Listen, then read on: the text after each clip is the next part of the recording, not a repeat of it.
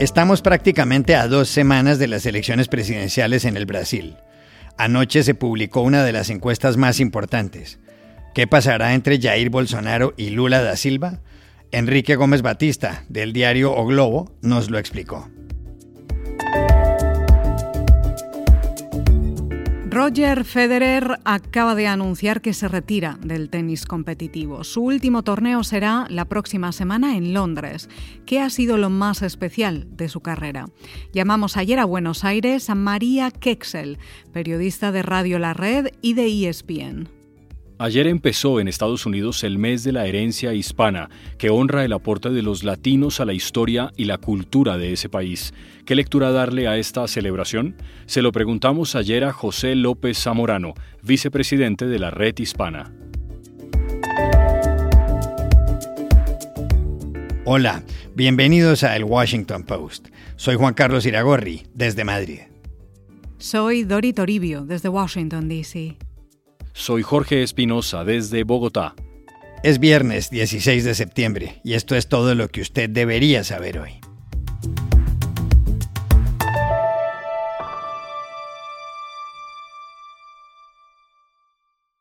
El mundo mira con atención al Brasil, donde casi en dos semanas tendrá lugar la primera vuelta de las elecciones presidenciales. Son dos los candidatos opcionados, Jair Bolsonaro y Luis Ignacio Lula da Silva.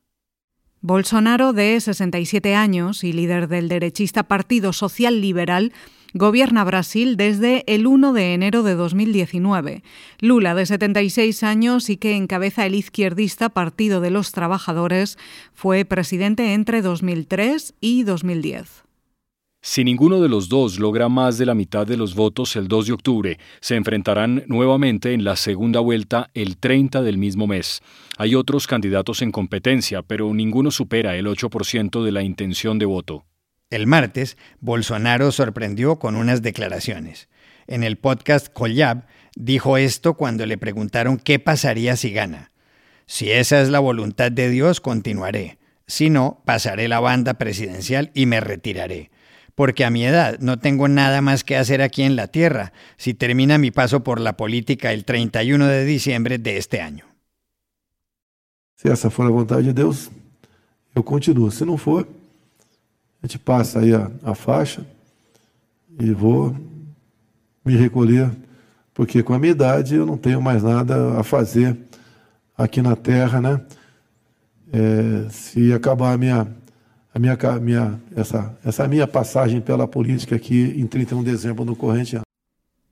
La campaña en Brasil, un país de más de 210 millones de habitantes, no ha estado exenta de violencia. Ha habido enfrentamientos entre partidarios de los dos candidatos. Un sondeo dice que el 67% de la gente teme ser agredida por su posición política. En las últimas semanas, Bolsonaro ha dicho que Lula fue un corrupto y que por eso estuvo en prisión. Lula ha respondido argumentando que Bolsonaro se ha olvidado de las clases pobres y que le restó importancia a la pandemia del coronavirus. Anoche tarde se publicó una de las encuestas más prestigiosas del Brasil, Datafola. Para saber su resultado, sus implicaciones y lo que viene en las próximas horas, llamamos a Brasilia a Enrique Gómez Batista, coordinador de la oficina del diario O Globo. Juan Carlos, la última encuesta de Datafolia ha sido muy buena para Lula. Lula está con 45 puntos, el mismo número que tenía hace una semana. Bolsonaro tiene 33 puntos, hace una semana tendría 34 puntos. O sea, la diferencia está en 12 puntos. Hace una semana estaba 11 puntos a favor de Lula. Pero lo más importante, según los expertos, es ver el rechazo. Y una elección tan polarizada es ver el número de los brasileños que dicen que no van a votar de ninguna manera por el candidato. El rechazo de Bolsonaro creció de 51 puntos para 53 puntos. El de Lula cayó de 39 puntos para 38 puntos. Esto es fundamental en una elección tan polarizada. Pero estamos a dos semanas de las elecciones y tendremos un sábado muy simbólico acá en Brasil. Bolsonaro se va a Guaranhuns, una ciudad muy pobre en el interior del estado de Pernambuco, en nordeste de Brasil, donde nació Lula. Va a intentar mostrar fuerza en una ciudad que es muy pro Lula, que es muy emblemática para Lula. Lula, por su vez, estará en Curitiba, en el sur de Brasil, una de las ciudades que más vota por Bolsonaro y donde empezó Lava Jato. Lula estuvo preso 18 meses en Curitiba por Lava Jato. Entonces, este sábado será muy simbólico en Brasil, en las elecciones, a dos semanas de, lo, de las elecciones, donde los ver Bolsonaro intentando mostrar fuerza en Garanhuns, en una ciudad donde nació Lula, y Lula tentando mostrar fuerza en Curitiba, una ciudad muy de Bolsonaro, donde empezó Lava. Este es el clima en Brasil a dos semanas de las elecciones.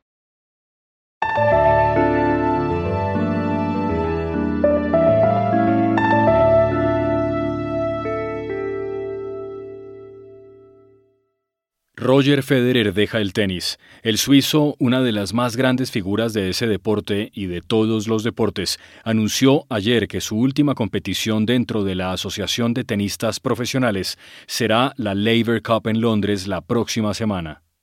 En un vídeo en sus redes sociales, Federer dijo además que tiene 41 años, que ha jugado más de 1.500 partidos a lo largo de 24 años, que el tenis ha sido más generoso con él de lo que jamás habría soñado y que ha llegado la hora de poner fin a su carrera competitiva. Dijo también Federer que jugará en el futuro, pero no torneos Grand Slam ni el llamado Tour y reconoció que, si bien eso le deja un sabor agridulce, hay mucho que celebrar, pues se considera una de las personas más afortunadas que existen. Federer admitió que ha sido un privilegiado al tener el talento para jugar tenis al nivel más alto y por más tiempo del que nunca habría pensado. I am 41 years old. I've played more than 1,500 matches over 24 years. Tennis has treated me more generously than I ever would have dreamt and now I must recognize when it is time to end my competitive career. The Labour Cup next week in London will be my final ATP event. I will play more tennis in the future, of course, but just not in Grand Slams or on the tour. This is a bittersweet decision because I will miss everything the tour has given me, but at the same time, there is so much to celebrate. I consider myself one of the most fortunate people on earth. I was given a special talent to play tennis and I did it at a level that I never imagined for much longer than I ever thought possible. Roger Federer nació el 8 de agosto de 1981 en Basilea, en un hogar de padre suizo-alemán y madre sudafricana.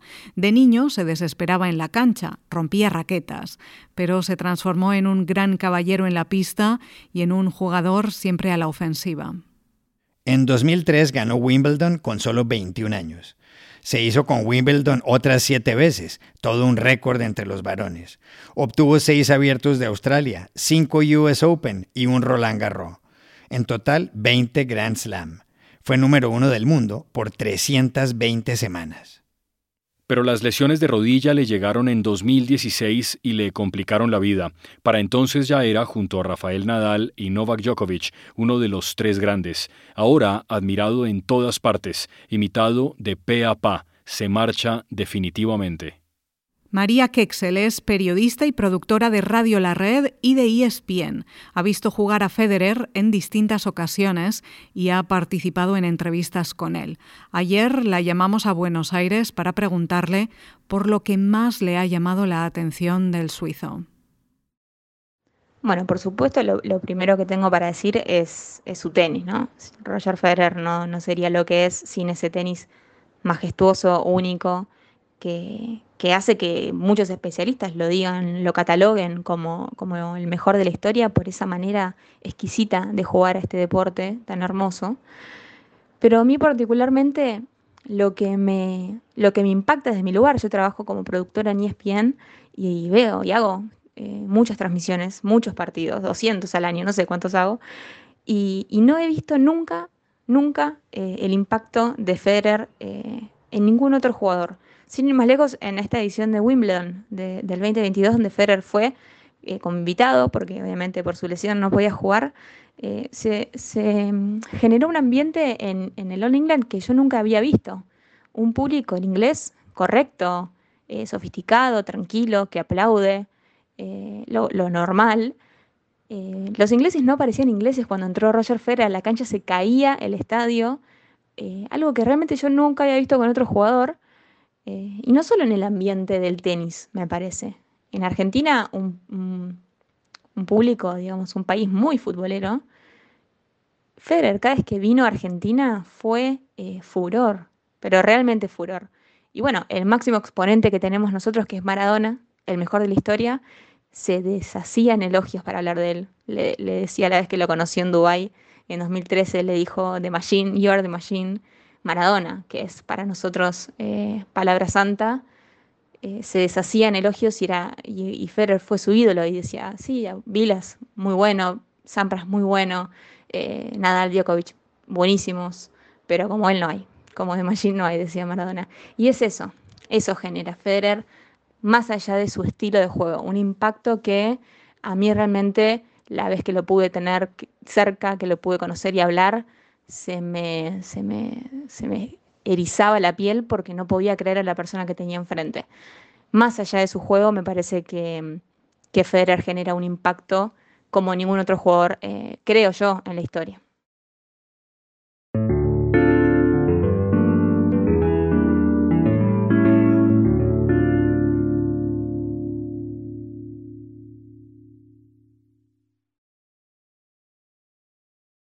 Cada 15 de septiembre, como ayer, empieza aquí en Estados Unidos el Mes Nacional de la Herencia Hispana. El propósito es honrar el aporte de los latinos a la historia, la cultura y el desarrollo de este país. Estados Unidos tiene 332 millones de habitantes. Los hispanos, según el censo, son algo más de 52 millones, es decir, el 18% de la población. Más de 11 millones de hispanos no tienen papeles, son indocumentados. En 1968, Lyndon Johnson fue el primer presidente que decidió honrar a los latinos. Instituyó la Semana de la Herencia Hispana a partir del 15 de septiembre. La fecha conmemora el llamado Grito de Dolores en México. El grito se produjo el 16 de septiembre de 1810, cuando el sacerdote Miguel Hidalgo llamó a sus feligreses en la iglesia parroquial del pueblo de Dolores, hoy estado de Guanajuato, a rebelarse contra el imperio español, pero el levantamiento se había iniciado el 15. Dory, el 15 de septiembre de 1988, el presidente estadounidense Ronald Reagan amplió el tiempo del homenaje a los hispanos de una semana a un mes. Cuatro años antes, en la Casa Blanca, Reagan había pronunciado un discurso donde dijo esto: Hoy reconocemos a los antepasados de varios americanos de ascendencia hispana, ya que fue Estados Unidos el que fue hacia ellos y no al revés. Reagan agregó lo siguiente. Eso fue cierto en Puerto Rico y a lo largo del suroeste. Los californianos apreciamos la cultura hispana altamente desarrollada en nuestro estado antes de que pasase a formar parte de Estados Unidos. En otros estados del suroccidente había ciudades, gobiernos, ranchos y negocios hispanos prósperos. Ronald Reagan concluyó de este modo. También había un sistema de las misiones construido por un padre franciscano, Fray Junípero Serra. Hoy, con esta proclamación, recordamos que nuestra herencia hispana es algo de lo que todos los estadounidenses pueden sentirse orgullosos. Today, we recognize that the forebears of many Americans of Hispanic descent, well, it was the United States that came to them. Not the other way around. That's true in Puerto Rico, throughout the Southwest. We Californians fully appreciate the highly developed Hispanic culture that existed in our state prior to its becoming part of the United States. As in the other states of the Southwest, there were thriving Hispanic cities, governments, ranches, and businesses. There was also a mission system built by a remarkable Franciscan priest named Father Junipero Serra. Today, with this proclamation, we're reminding our fellow citizens that our Hispanic heritage is something of which all Americans can be proud. La primera ciudad hispana en Estados Unidos fue San Agustín, en la Florida, fundada por el conquistador español Pedro Menéndez de Avilés. Ocurrió el 8 de septiembre de 1565, antes de que los europeos fundaran enclaves célebres como Jamestown o Plymouth. Ayer, cuando empezaba el mes de la herencia hispana, se produjo una noticia curiosa. el gobernador republicano de la Florida envió dos aviones con indocumentados venezolanos y colombianos a Martha's Vineyard, en Massachusetts, lugar de verano de gente poderosa como el expresidente Barack Obama. Pero no solo eso. Al mismo tiempo, el gobernador republicano de Texas, Greg Abbott, envió en autobuses a hispanos sin papeles hasta la residencia oficial de la vicepresidenta Kamala Harris en Washington. El objetivo era protestar contra el gobierno por no ayudar a controlar la inmigración ilegal. ¿Cómo entender el mes de los latinos en todo este contexto? Llamamos ayer a Washington al experimentado analista mexicano José López Zamorano, vicepresidente de la Red Hispana. Bueno, una manera de medir nuestra importancia es con números. Somos una fuerza laboral de 30 millones de hispanos, uno de cada cuatro nuevos negocios es hispano, tenemos casi 5 millones de negocios propiedad de hispanos que contribuyen más de 800 mil millones de dólares al año a la economía de Estados Unidos y contratan a más de un millón de trabajadores. Pero a lo largo de las grandes crisis de este país, la Gran Depresión, las guerras mundiales, la pandemia del COVID, yo creo que los hispanos hemos demostrado que somos mucho más que números. Somos esenciales para este país. Los braceros fueron la mano de obra que ayudó a convertir a Estados Unidos en la gran potencia económica y los millones de trabajadores esenciales hicieron posibles eh, que llegaran a nuestra mesa frutas, verduras durante la pandemia. Por supuesto, muchos otros inmigrantes de muchos otros países realizaron hazañas heroicas. Por eso siento que hay una gran dosis de hipocresía cuando por todos lados se emiten proclamas sobre el mes de la herencia hispana, en la Casa Blanca, en el Congreso, los dos partidos políticos, cuando ninguno de esos centros de poder realmente ha invertido capital político para una reforma migratoria que podría aliviar la situación de millones de inmigrantes latinos que prácticamente viven aquí como ciudadanos de segunda clase, por supuesto también de otros países. Y especialmente es un triste espectáculo eh, lo que están haciendo los gobernadores de Florida, Ron DeSantis, y de Texas, Greg Abbott, de enviar a cientos de inmigrantes a Massachusetts y Washington, D.C., justo el día del inicio del mes de la herencia hispana. Espero de verdad que los votantes latinos de esos estados sepan cómo responderles con su voto a estos políticos de poca monta y también a aquellos candidatos que se llenan la boca de palabras bonitas para nuestra comunidad sin que estén dispuestos a arriesgar el capital político para resolver nuestros problemas.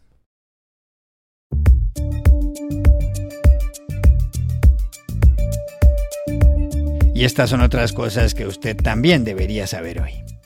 En México, el gobierno anunció ayer la captura del general José Rodríguez Pérez, primer militar de alto rango detenido por la desaparición de los 43 estudiantes de Ayotzinapa en 2014. Se le acusa de ordenar la ejecución de seis estudiantes que cuatro días después de los hechos, ocurridos el 26 de septiembre de ese año, seguían vivos. El arresto llega semanas después del informe de la Comisión para la Verdad y Acceso a la Justicia, cuya conclusión es que lo sucedido fue un crimen de Estado. En Argentina, la vicepresidenta Cristina Fernández de Kirchner reapareció ayer tras el atentado que sufrió el pasado 1 de septiembre en su casa en Buenos Aires. Esto dijo en su oficina en el Senado, donde se reunió con el grupo de curas en opción por los pobres. Yo siento que estoy viva por Dios y por la Virgen, realmente. Así que me pareció que si tenía que agradecer a Dios y a la Virgen, tenía que hacerlo rodeado de curas por los pobres, de curas villeros y de hermanas. Ustedes saben que eh, el Papa Francisco me llamó bien tempranito al otro día, el viernes, tempranito me llamó, estuvimos hablando por teléfono y me dijo algo así como que mm, los actos eh, de odio, los actos de odio y de violencia, siempre son precedidos por palabras y por verbos de odio y de violencia. Y a propósito del Papa Francisco, en las últimas horas dijo que es moralmente válido que se le suministren armas a Ucrania para que se defienda de la invasión rusa. El pontífice habló con los periodistas en un vuelo de regreso desde Kazajistán hasta Roma. La legítima defensa no solo es lícita, sino también una expresión de amor a la patria. El que no defiende algo no lo ama, el que lo defiende lo ama, dijo también el Papa. Y aquí termina el episodio de hoy de El Washington Post, El Guapo. En la producción estuvo John F. Burnett. Por favor, cuídense mucho. Y pueden suscribirse a nuestro podcast en nuestro sitio web, elwashingtonpost.com, seguirnos en nuestra cuenta de Twitter, arroba el post, y también nos encontrarán en Facebook buscando el Post Podcast. Chao, hasta la próxima.